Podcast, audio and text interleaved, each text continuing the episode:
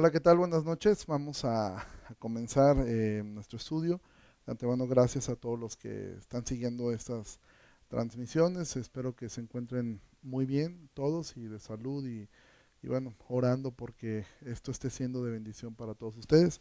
Y bueno, vamos a comenzar orando. Señor, damos tantas gracias por tu amor, por tu paciencia, por tu bondad tan grande con nosotros. Te pido que nos ayudes a a, obtener luz de tu palabra, ahora que estamos estudiando el libro de Romanos. Padre, ayúdanos a, a ser intencionales, ayúdanos a ser disciplinados en esto que estamos haciendo y que seas tú, Señor, quien nos dirija en todo. Padre, gracias por, por tu presencia, gracias porque es hermoso poder saber que eh, estamos aquí nosotros ahora reunidos, pero tú también estás con cada persona que está viendo esto ahora que está en vivo, pero tú también estás con todos aquellos que lo estarán viendo eh, durante la semana eh, en vivo, eh, en casa, Señor. Te doy gracias por todo esto.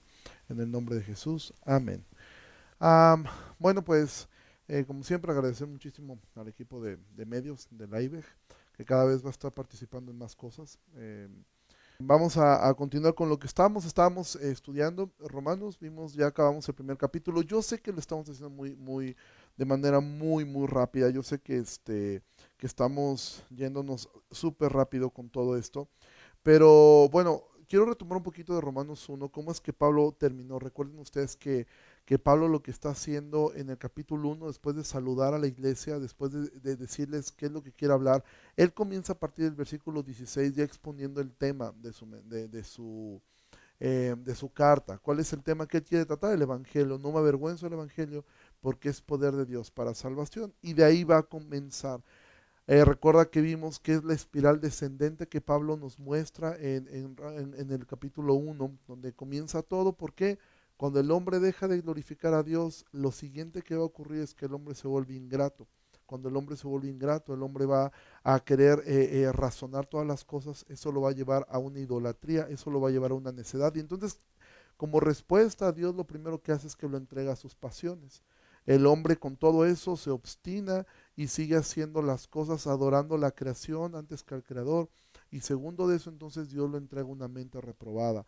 Y entonces es donde comienza toda esta espiral descendente, que fue lo que vimos, y termina diciendo esto, versículo 32, quienes habiendo entendido el juicio de Dios, que los que practican tales cosas son eh, dignos de muerte, no solo las hacen, sino que también se complacen con las que la practican. ¿Por qué es importante esto?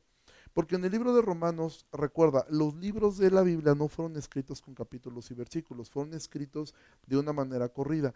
Eh, cada que nosotros leemos el libro de Romanos, casi siempre vas a encontrar transiciones entre un capítulo a otro. Y es muy importante retomar lo último que vimos para comprender lo que, lo, lo que sigue. Por ejemplo, aquí terminamos diciendo esto, quienes habiendo entendido el juicio de Dios, Romanos 1.32, que los que practican tales cosas, todo lo que ha dicho Pablo, eh, son dignos de muerte. No solo las hacen, sino que también se complacen con los que la practican, por lo cual eres inexcusable, hombre, quien quiera que seas tú que juzgas. Entonces ya estamos en el capítulo 2, versículo 1, pero ahora Pablo nos, nos está diciendo, por lo cual, por lo que acabo de decir, eres inexcusable, hombre, quien quiera que seas tú que juzgas, pues en lo que juzgas a otro te condenas a ti mismo. Y ahora Pablo va a comenzar hacer una transición. Aquí está hablando del hombre en general, pero Pablo ahora lo que quiere guiar eh, eh, eh, esto lo va a llevar hasta la culpabilidad de los judíos. Tú recordarás que los judíos pensaban que por ser judíos ellos tenían el cielo ganado y que realmente ellos no tenían que hacer prácticamente nada porque ellos ya eran salvos. Entonces, Pablo va a comenzar a hacer una transición hasta llegar al, versículo 17 del capítulo 2, que no vamos a ver. De, entrada ofrezco una disculpa, e intenté hacer esto capítulo por capítulo, es imposible ver Romanos capítulo por capítulo, creo que lo vamos a ir viendo dos días en cada capítulo, si bien nos va. Probablemente nos tome más tiempo, eh, pero al parecer tenemos un mes para acabar esto, entonces tenemos bastantes días para poderlo hacer en lo que dura la cuarentena. Entonces, Pablo dice, por lo cual eres inexcusable. ¿Por qué?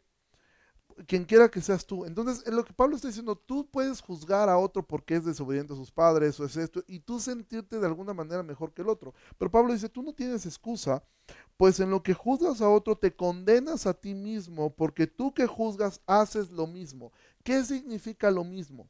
Aquí es importante. Si tú estuvieras subrayando palabras, yo subrayaría la palabra haces lo mismo. ¿Qué es lo mismo? La lista que dio Pablo en el capítulo 1.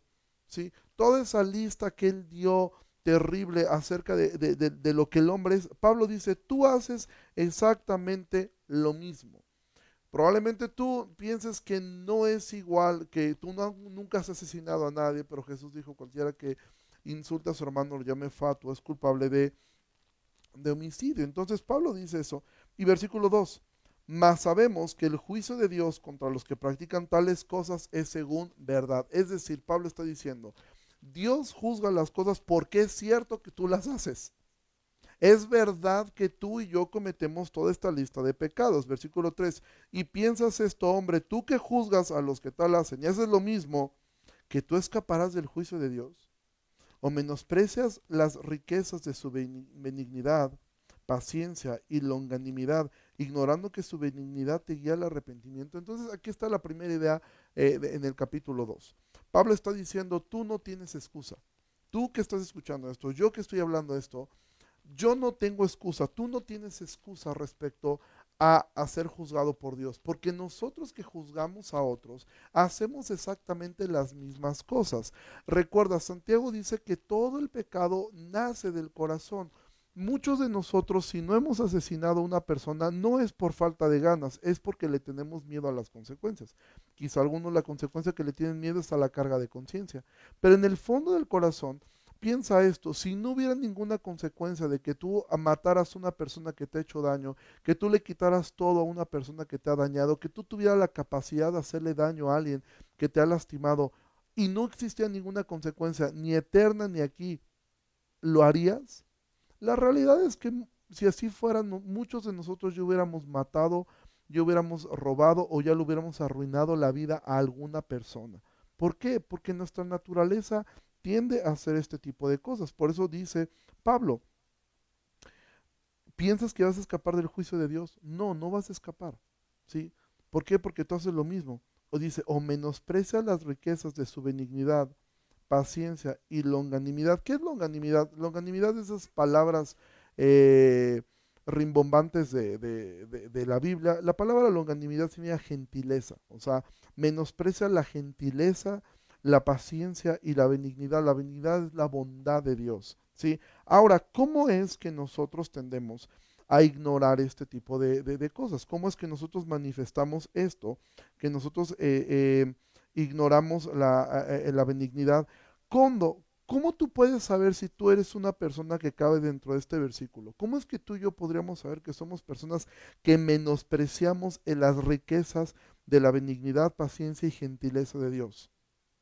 Dice Pablo, ignorando que su benignidad te guía al arrepentimiento. Muchas personas viven como quieren y sobre todo cuando se dicen cristianas piensan que pueden hacer lo que ellos quieren y van a ir al cielo. Dicen, ya Dios me salvó, nadie es salvo por obras, soy salvo por gracia. Es decir, quiero yo sé que yo soy receptor de la benignidad, soy receptor de la paciencia y soy receptor de la gentileza de Dios y por eso sigo haciendo lo que quiero. No. ¿Cómo es que yo demuestro a mi corazón que yo no menosprecio eso? Cuando esto, el entendimiento de que Dios es paciente, que Dios es gentil, que Dios es bueno conmigo, me guía al arrepentimiento. Si no hay arrepentimiento, no hay gracia sobre nosotros. La gracia produce arrepentimiento. La gracia no produce libertinaje. Es un tema que Pablo va, va a tratar capítulos más adelante. La gracia no produce en el hombre un estancamiento, no produce en el hombre un, un, letargo, no produce en el hombre un menosprecio hacia las cosas de Dios. La gracia no produce una confianza en decir, ah, hago lo que quiero y me voy al cielo. No, la gracia lo que produce es algo que eh, em, al hombre lo lleva a poder eh, entender que debe arrepentirse. Me gusta aquí lo que está compartiendo Israel. Eh, Israel nos, nos comenta, longanimidad es como una bondad que se extiende y extiende. Alguien que lo compara como, como una liga que se estira. Esa gentileza de Dios es algo que se está extendiendo, pero tú y yo podemos caer en menospreciar esto. Ahora, entendimos la primera, la primera idea de, de esto. La bondad de Dios, la gentileza de Dios, es te guía al arrepentimiento, no te guía al libertinaje, no te guía a hacer lo que tú quieras, no te guía a hacer tu voluntad. Versículo 5, pero por tu dureza y por tu corazón no arrepentido, o sea, ¿ves, lo que Pablo acaba de decir? Te guía al arrepentimiento, pero debido a tu corazón no arrepentido, atesoras para ti mismo ira para el día de la ira y de la revelación del justo juicio de Dios, el cual pagará cada uno conforme a sus obras. Vida eterna los que perseverando en bien hacer buscan gloria y honra e inmortalidad, pero ira y enojo a los que son contenciosos y no obedecen a la verdad, sino que obedecen a la injusticia. Tribulación y angustia sobre todo ser humano que hace lo malo, el judío primeramente y también el griego pero gloria, honra y paz a todo el que hace lo bueno, al judío primeramente y también al griego, porque no hay excepción de personas para con Dios. Entonces, Pablo está diciendo, Dios, su bondad, te guía al arrepentimiento, pero como tú tienes un corazón no arrepentido, entonces lo que estás generando para ti es ira de Dios versículo 6, el cual pagará cada uno conforme a sus obras. Y aquí podríamos pensar, es decir, eh, eh, estamos leyendo eh, Romanos 2, a ver, por aquí alguien lo pregunta. Em, ¿Qué es lo que nosotros estamos mirando acá? Dice, el cual pagará cada uno conforme a sus obras. Entonces Pablo va a decir, ok, Dios va a pagar a cada uno conforme a sus obras. Y algunas personas han, han descansado en este texto y por eso es que algunos piensan eh, la teología católica piensa que este texto a lo que se está refiriendo es que Dios iba a poner como que en una balanza las obras buenas versus las obras malas, entonces va a pesarlas y va a poder decir, ok, este, mira, hiciste muchas cosas malas, pero también hiciste cosas buenas, entonces tienes como que saldo a favor. Pero Pablo no está diciendo eso. De hecho, esa es la importancia de tomar un texto dentro de todo su contexto. Porque si yo tomo solamente esto, imagina que alguien te llega y te dice, Dios pagará a cada uno conforme a sus obras. Alguien puede decir, bueno, si yo hago obras buenas, entonces esto me va a sumar y Dios me va a juzgar conforme a estas obras. Sin embargo, Pablo va a decir esto. ¿Cuáles son los pagos? Vida eterna, los que perseverando en bien hacer buscan gloria, honra e inmortalidad. Ahora, Pablo va a decir más adelante en el capítulo 3 que ningún hombre puede hacer esto, que ningún hombre persevera en hacer bien. De hecho, Pablo va a decir, no hay bueno ni aún uno.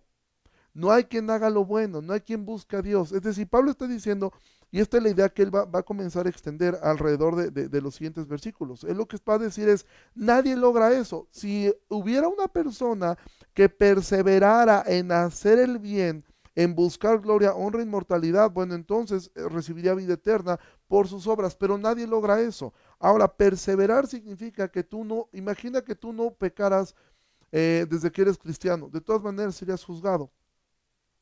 Porque Dios juzgó a la humanidad porque hubo un matrimonio que decidió comerse una fruta que Dios dijo que no se comiera. Si Dios por comerse una fruta los expulsó, imagina toda la cantidad de pecados que tú has cometido desde niño. Tú tendrías que haber perseverado desde que naciste.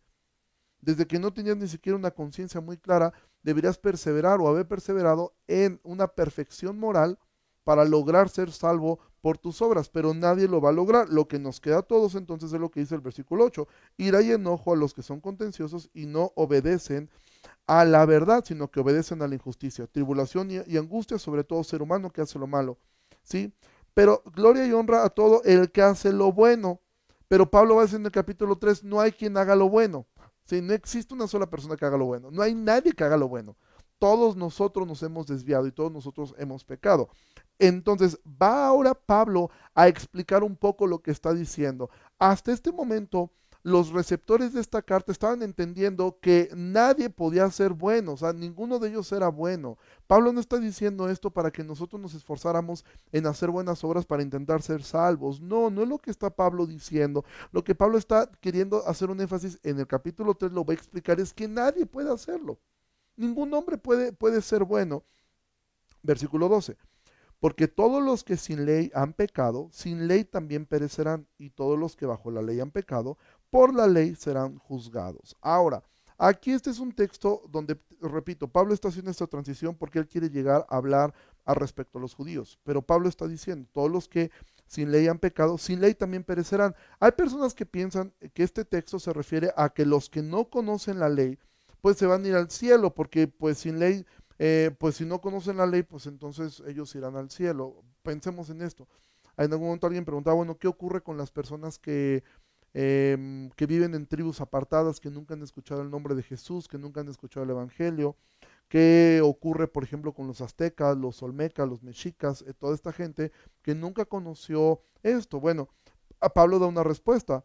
Todos los que sin ley han pecado, no dice, pues allá en el cielo los van a evaluar. No, dice, sin ley también perecerán. O sea, sencillo. Pablo está diciendo, los que no conocían la ley van a perecer sin ley. O sea, de todas maneras van a perecer y todos los que están bajo la ley, todos los que bajo la ley pecan, por la ley serán juzgados. ¿Sí? Entonces, Pablo no está dando una esperanza que aquellos que no, no han conocido el Evangelio o no han obedecido la ley, que no saben que, em, eh, eh, que fornicar es pecado, no quiere decir, bueno, entonces ellos serán juzgados de otra forma. No, Pablo lo que dice, serán juzgados sin ley. Y ahorita vamos a explicar por qué. Versículo 13. Porque no son los oidores de la ley los justos ante Dios, sino los hacedores de la ley serán justificados. Vuelvo a lo mismo. Pablo no está diciendo que alguien puede lograr esto por sí mismo. Lo que está diciendo es, los hacedores de la ley serán justificados, pero no hay quien pueda guardar la ley completamente. Versículo 14. Porque cuando los gentiles que no tienen ley hacen por naturaleza lo que es de la ley, estos, aunque no tengan ley, son ley para sí mismos, mostrando la obra de la ley escrita en sus corazones, dando testimonio en su conciencia y acusándoles o defendiéndoles eh, sus razonamientos en el día en que Dios juzgará por Jesucristo los secretos de los hombres conforme a mi evangelio. Entonces Pablo lo que está diciendo es que el hombre al recibir eh, un corazón, Dios nos puso una conciencia. En todos los lados donde tú puedas mirar, siempre vas a observar esto. Mentir es malo. En cualquier cultura, mentir, robar o asesinar es malo. O sea, eso es malo en cualquier lugar. Em, para un chino ateo, robar es malo. Para un azteca, robar era malo. Em, para un maya, robar era malo. ¿Cómo es que el hombre de alguna forma sabe que, eso está mal. Bueno, porque dice eh, eh, Pablo, lo, está explicando aquí, ¿sí? porque cuando los gentiles que no tienen ley hacen por naturaleza lo que les de ley, estos, aunque no tengan ley, son ley para sí mismos, mostrando la obra de la ley escrita en sus corazones. Esta ley escrita en los corazones tiene que ver mucho con la conciencia. Dios a todos los seres humanos les ha dado una conciencia. Por esa razón es que ningún hombre tiene excusa.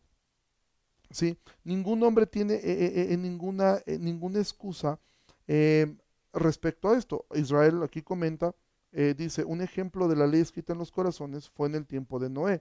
Aún no estaba revelada la ley de Dios, pero Dios juzgó a la humanidad por la ley escrita en sus corazones. Y esto es verdad. Tú recordarás el diluvio. En el diluvio ellos no tenían una eh, no había una ley, no todavía no está el decálogo, no robes, no mates. Y tú dices, bueno, entonces ¿por qué Dios los juzgó? Por la ley que es escrita en sus corazones. Porque el hombre sabe, hay suficiente luz en la creación para advertirle al hombre que existe un Dios.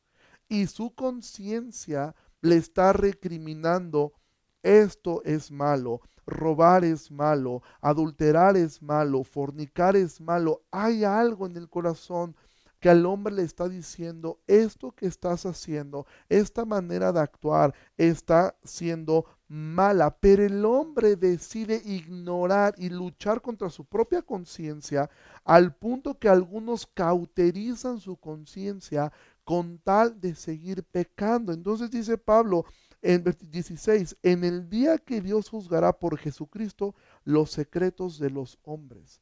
Mira, el Evangelio lo que hace es sacar lo profundo del corazón. Lo que el Evangelio hace es exponer al hombre, ¿sí? Conforme a mi Evangelio. Y nuevamente Pablo vuelve a esta palabra, Evangelio, es porque este es el tema de su carta, ¿sí? Entonces Pablo lo que ahora nos ha dicho, o lo que hasta este momento em, está ocurriendo es que el hombre es culpable. Ahora, aquí hay una muy buena pregunta y de verdad les agradezco mucho que envíen así las preguntas. Esto nos da mucho. Dice, ¿qué pasa entonces con los bebés o con los niños pequeños? no entiendo bien la pregunta hacia dónde va. Sin embargo, eh, voy a responder lo que está aquí o lo que está, lo que, lo que preguntó para no responder a lo que quizá no preguntó. ¿Qué pasa con los bebés? Bueno, ¿qué pasa con los bebés? Los bebés también son culpables. ¿sí? Un bebé nace con una naturaleza pecaminosa. Un bebé ha nacido con una naturaleza caída. Un bebé ha nacido de la misma forma. Eh, ayer mencionábamos algo. Los padres no deberían de de disciplinar a sus hijos simplemente diciéndoles, mira, pórtate bien para que eh, te vaya bien en la vida, ah, porque mira, un niño desagradecido no cabe en ningún lado. No, lo que tú deberías enseñarle a tu hijo es, es decirle, tú tienes un problema con el pecado. Cuando tú ves a tu, a tu hijo que está haciendo berrinchudo, que le quita los juguetes al otro, tú debes irle explicando que él tiene un problema en su corazón llamado pecado. Él tiene un problema con el cual él está luchando también. Y por esas razones que tú debes evangelizar a tus hijos. Si tú piensas que tus hijos em, son buenos porque se ven bonitos, porque son lindos, no. Marcos Peña decía, realmente tus hijos son pequeños impitos. O sea, tú tienes un grupo de impitos en tu casa. ¿sí? Entonces, ¿qué ocurre con ellos? Bueno, los bebés son, son pecadores también desde el momento en que nacen. Ahora, si la pregunta está referida a qué ocurre con ellos cuando mueren, bueno, aquí entraríamos en un, en un, eh, eh, en un debate que para mí es claro, ah, ok, sí, eso, pero si llegan a morir siendo bebés, ok, me imaginé que por ahí va la, la pregunta. Bueno, ¿qué ocurre con ellos? Tenemos suficiente luz, no quiero adentrarme en este tema mucho, pero la Biblia sí nos da varios ejemplos respecto a que un bebé cuando muere en un estado en el cual su conciencia aún no se ha desarrollado para poder entender la diferencia entre el bien y el mal, la maldad la trae en el corazón desde que nace. La conciencia de, maldad es algo que se desarrolla em, con, el, eh, con, el, tiempo. Algunos niños, hay que decirlo, lo desarrollan muy rápido y hay niños sumamente crueles desde muy pequeños. Pero el niño cuando es un bebé aún no desarrolla una conciencia de maldad. Es malo por naturaleza, pero aún no ha desarrollado esta conciencia. ¿Qué ocurre? Aquí sí tengo que ser muy, muy, muy enfático en decir, esto es la convicción a la cual yo me apego en la Biblia y según lo que yo miro. Yo creo firmemente que un bebé va al cielo si muere, ¿sí? o un niño que todavía no ha desarrollado la conciencia entre discernir entre lo bueno y lo malo. ¿Por qué lo creo? Lo creo porque Jesús dijo que de los que son como niños, nunca dijo que, nunca dijo que, que los que son niños, Jesús dijo que los que son como niños les pertenece el reino de los cielos. Y resulta que un niño no es como niño, es un niño. Y segundo ejemplo que yo puedo pensar en esto es la expresión de David cuando su hijo muere. Cuando el hijo de David eh, muere, el hijo que tuvo con Betsabé, cuando él muere, él dice, y recuerda, lo que está escrito en la palabra de Dios fue inspirado por el Espíritu Santo, por ende no contiene error. Él dijo, le, cuando le mencionan esto, él dice que estaba muy deprimido y no comía nada. Cuando le avisan que el niño ha muerto, dice que él se levanta y come. Y la gente se sorprende y dice, ¿qué pasó? O sea, como, ¿por qué cuando estaba vivo, estabas tan deprimido y ahora que murió, pues te sientas a comer. Él dijo, porque ya no puedo hacer nada. Y él dice esta, esta palabra, ahora yo voy a él, pero él ya no viene a mí. Y todos entendemos que David ahora está en la presencia de Dios. Y David, inspirado por el Espíritu Santo, menciona esto, ahora yo voy a él. Y no se refería únicamente a que él iba a morir, sino está hablando esto eh, eh, eh, esta, esta parte. Aquí Israel nos comparte, un bebé no es salvo por su inocencia, sino por gracia a través del sacrificio de Cristo. No hay en él, en el cielo, nadie que no haya necesitado el sacrificio expiatorio de Jesús. Y esto es a lo que yo iba a llegar precisamente. El niño no se fue al cielo por ser inocente, porque no existe nadie. Yo lo que me estaba refiriendo es que no ha desarrollado una conciencia entre para discernir entre lo bueno y lo malo. Pero todas las personas que van al cielo van por gracia de Dios, van por el Evangelio salvífico de Jesucristo. No hay una sola persona en el cielo que ha llegado al cielo por sus propios méritos. Porque esta pregunta no solamente incluiría a los niños, también incluiría a las personas con algún tipo de retraso mental que no pueden discernir entre lo bueno y lo malo. Ahora, ¿cómo opera esta gracia en ellos? ¿Cómo es que opera esto? Quizá yo no podría tener una respuesta muy concreta eh, eh, o, muy, muy clara, pero creo que así es. ¿Por qué? Porque la Biblia nos da luz respecto a esto. O nos deja, eh, para mí, ver claramente que esto, John Piper tiene una muy buena respuesta sobre este tema, pero también tengo que decir esto, también existe la otra postura de que Dios ha predestinado a unos o a otros. Sin embargo, yo creo que cada niño, cada bebé que ha sido abortado, que ya hay vida en él, cada niño que ha cada bebé que ha muerto, cada pequeño que ha muerto sin tener un conocimiento de esto, ellos eh, realmente fueron al cielo por la obra salvífica de Cristo. Nadie está en el cielo simplemente por ser bueno y nadie es inocente. Un bebé no es inocente. Un bebé ha, este, ha, sido, em, ha sido salvado únicamente por gracia. Aquí nos comparte alguien, eh, dice, no puede ejercer fe ni arrepentimiento, solo es por gracia. ¿sí? La salvación es por gracia y la gracia produce en el hombre arrepentimiento y produce en el hombre fe. Entonces, no quisiera tocar mucho el tema eh, respecto a la salvación de los bebés, puesto que es un tema un tanto polémico, porque seguramente habrá personas que tienen una postura distinta. Tengo que decir esto, por ejemplo, Miguel Núñez, el pastor Miguel Núñez, él mantiene una postura distinta a la que yo estoy expresando. Personas, o el pastor Sujel Michelin o John MacArthur, eh, John Piper. De hecho, históricamente hay más, em, más personas hacia el lado de que, un, de, de, que un bebé es salvo, aunque la manera de explicarlo es distinto en unos y otros, en cómo opera esta fe salvífica en un infante o en una persona con algún tipo de retraso mental cómo opera. Sin embargo, no quisiera adentrarme muchísimo en ese tema. Sin embargo, yo voy a, buscar en estos días compartir, en esta misma transmisión, voy a compartir en los comentarios algunos videos que pueden arrojar un poco más de luz. E igual comentar, ¿eh? o sea, la idea de esto es comentar. O sea, no, no es que todo el mundo tiene que estar de acuerdo con lo que yo digo. O sea, podemos estar comentando y podemos estar, estar viendo eh, respecto a las posturas que nosotros pudiéramos mantener. Sin embargo, estamos diciendo esto. Eh, el hombre consciente, el hombre eh, que está en, esta conciencia, va a ser juzgado y nadie puede cumplir la ley. Y entonces Pablo va a llegar al versículo 17 a lo que es la transición de lo que él ha hablado. ¿sí? Y simplemente lo vamos a tocar a manera de introducción. La semana, eh, mañana vamos a poder entrar un poquito más hacia esto. Pero Pablo va a decir, ahora sí, va a dirigir ahora hacia los judíos, que es hacia donde él quería llegar. Dice, he aquí tú tienes el sobrenombre de judío. Y nota la palabra que, que Pablo está diciendo. O sea, tienes el sobrenombre de judío y te apoyas en la ley y te glorias en Dios. Y conoces su voluntad e instruido por la ley apruebas lo mejor. Y confías en que eres guía de los ciegos, luz de los que están en tinieblas, instructor de los indoctos, maestro de niños, que tienes en la ley la forma de la ciencia y la verdad Tú pues que enseñas a otro, no te enseñas a ti mismo. Tú que predicas que no se debe robar, robas. Tú que dices que no se ha de adulterar, adulteras. Tú que abominas de los ídolos, cometes sacrilegio. Tú que te jactas de la ley, con infracción de la ley deshonras a Dios. Porque como está escrito, el nombre de Dios es blasfemado entre los gentiles por causa de ustedes. Pues en verdad la circuncisión aprovecha si guardas la ley. Pero si eres transgresor de la ley, tu circuncisión viene a ser incircuncisión. Entonces, Ahora Pablo está dirigiendo, de alguna manera, los, por llamarle de esta forma, está dirigiendo ahora los cañones hacia los judíos. Si un judío estaba escuchando todo esto, imagina esto. Eh, Pablo dirige esta carta, por cierto, que llegó de mano, por mano de una mujer.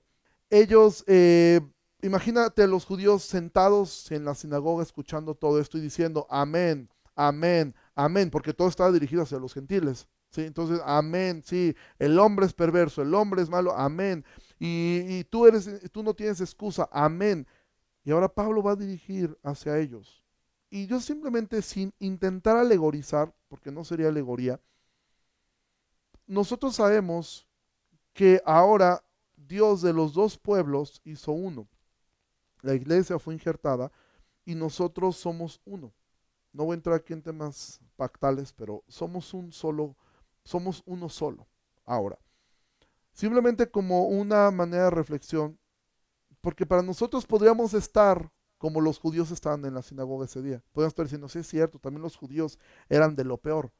Pero si tú le cambiaras el nombre judío a cristiano, y tú leyeras esto que dijeras, he aquí tú tienes el sobrenombre de cristiano y te apoyas en la ley y te glorias en Dios y conoces su voluntad e instruido por la ley apruebas lo mejor y confías en que eres guía de los ciegos, luz de los que están en tinieblas, instructor, maestro de niños, que tienes la ley en la ley la forma de ciencia y tú pues que enseñas a otro no te enseñas a ti mismo.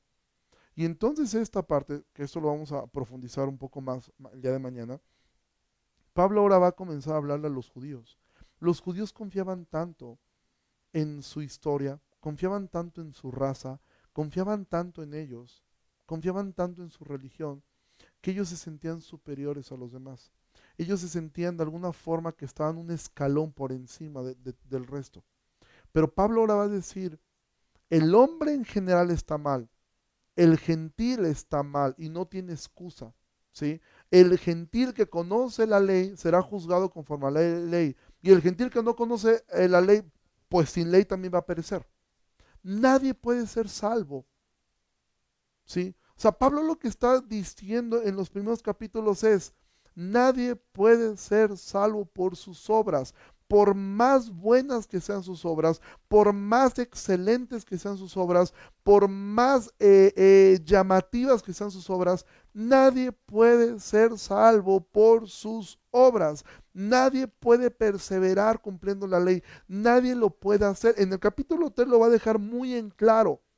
Porque quizás hasta este momento algunos pensarían como el joven rico, yo todo lo he guardado desde mi juventud. Y pudo, pudiera haber alguien aquí que pensara así, y probablemente alguien de esos sería un judío. De la misma manera como algunos, quizá que están escuchando esto, digan, no, yo no soy eso. Yo nunca he sido tan perverso, yo nunca he sido tan malo. Bueno, Pablo está dejando en claro, todo el hombre es malo. Todos los seres humanos son malos y ninguno podemos hacer nada. Y cuando e, entra a estos versículos del 17 en adelante, que no los vamos a ver hoy, Pablo lo que está diciendo, tú que tienes el sobrenombre de judío, y nosotros podemos poner esto, tú que tienes el sobrenombre de cristiano, si tú que enseñas a otros haces lo mismo, si tú que te atreves a instruir a otras personas, cuando te toca a ti aplicarte lo que has instruido, terminas haciendo lo mismo. ¿Sí? Tú que no, como los fariseos, tú que le pones cargas a los demás de, ay, haz esto, haz esto, no hagas esto. Y el, cuando te toca a ti, dices, no, pero yo sí. Yo sí tengo de alguna manera eh, una puerta B, una opción B. Si yo sí tengo cierto lugura, yo tengo de alguna manera como si tuviera un, crédito especial con Dios, de alguna manera Dios conmigo es un poco más, más condescendientes. No es así, ¿sí? No existe algo así. ¿Por qué? Porque Dios lo que está demandando del hombre es arrepentimiento. Y eso es lo que Pablo va a comenzar a construir. Entonces Pablo está construyendo de a poco que el hombre le quede claro, es imposible llegar a Dios. Ahora, terminando, ¿de qué nos sirve esto a nosotros? ¿De qué nos sirve? Si tú eres creyente, bueno, esto te recuerda la condición de donde Dios te ha sacado para darle gracias a Dios. ¿sí? Y algo que en mi corazón se queda mucho es, bueno, yo, yo que me llevé de, esta, de esto eh, cuando estudiaba, de cuidar que mi corazón no menosprecie su benignidad, su paciencia y su gentileza. ¿sí? Y cada que yo no camino en arrepentimiento, yo estoy menospreciando. Pero también esto me sirve para poder predicarle a otras personas. ¿En qué sentido? Que cuando yo predico el Evangelio, a veces tendemos y tenemos mucho esta frase. Decimos, es que tal persona es bien buena onda. Si tú lo conocieras, es un excelente esposo, es un excelente amigo, se lleva bien con todos, nada más le falta ser cristiano. Va al infierno.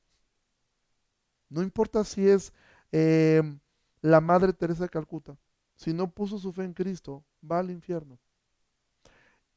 Pablo lo que quiere es quitarnos de la cabeza que hay alguien que puede salvarse por el cumplimiento de la ley.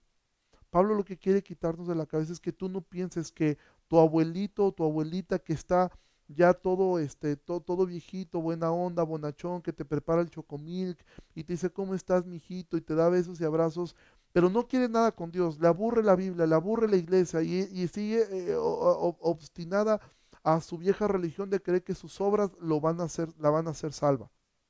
Bueno, tu abuelita necesita Cristo, tu abuelito necesita Cristo. Y esto nos, de alguna forma, nos debe quitar el pensar que hay personas que pueden ser salvas por ellas mismas. Entonces, esto es lo que Pablo ahora está hablando, está mostrando lo que es el hombre y está diciendo esto. Un día Dios juzgará los secretos de los hombres. Y esto es, con esto termino. El día que tu abuelito o tu abuelita que se veía tan linda, que parecía que no mataba ni una mosca, o esa persona tan bondadosa, tan moralmente correcta, que ayudaba a los pobres, que se esforzaba por, por, por tener una buena familia, pero que nunca quiso de Dios. Un día Dios juzgará por Jesucristo los secretos. Y Dios sacará eso. Y nos sorprenderemos al ver que muchas personas, lo que en su corazón había era un orgullo de decir, qué bueno soy. Qué bien se siente no ser un borracho. Algunos lo expresan, pero otros no.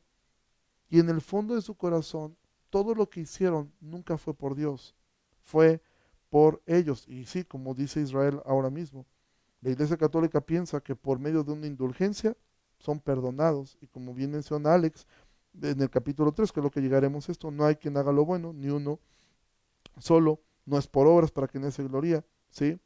Em, y, bueno, muy buen comentario, Alex, lo que estás diciendo es cierto. Los fariseos, dice Jesús les dijo, ustedes recorren cielo y, mar para hacer prosélito a una persona y cuando lo hacen, lo hacen doblemente hijo del, eh, doble hijo del infierno. Entonces, un día Dios va a descubrir los secretos del corazón. Y como Dios sí conoce los corazones de los hombres, Dios va a demostrarle al hombre, fuiste malo, fuiste exactamente toda la lista que Pablo terminó diciendo.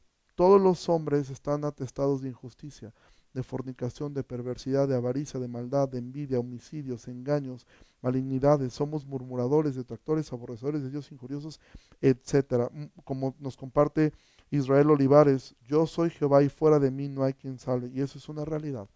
Solamente Dios puede salvarnos. Entonces Pablo está construyendo todas estas ideas para demostrar el hombre no puede salvarse por sus obras. Y esto nos debe en nuestros corazones poner un sentido de urgencia, y más en lo que estamos viviendo en estos tiempos. Un sentido de urgencia de no pensar, yo creo que mi abuelito sí la libra, yo creo que mi tío sí la libra porque es bien buena persona, yo creo que esta, él sí la va a librar. No la va a librar, a menos que ponga su confianza en Cristo y se rinda completamente. Y aunque nosotros no pudimos ver las intenciones del corazón, un día Dios las va a revelar conforme a mi evangelio. Ahora, cuando Pablo dice mi evangelio, no se refiere a que él predicara un evangelio distinto al que predicaban los apóstoles o al que predicó Jesús, evidentemente. No, Pablo está diciendo, todo esto ocurre por el poder del evangelio. El poder del evangelio va a salvar a algunos, el poder del evangelio va a condenar a otros, porque va a descubrir las intenciones de sus corazones. Quiera Dios ayudarnos a todos nosotros a no menospreciar su paciencia, su bondad y su gentileza. Y que el Señor nos ayude para mantenernos firmes en todo lo que estamos haciendo. Y bueno, estamos aquí a la mitad del capítulo 2. Mañana continuaremos, eh, terminaremos el capítulo 2 y pienso yo que podremos avanzar un poquito hacia el capítulo 3.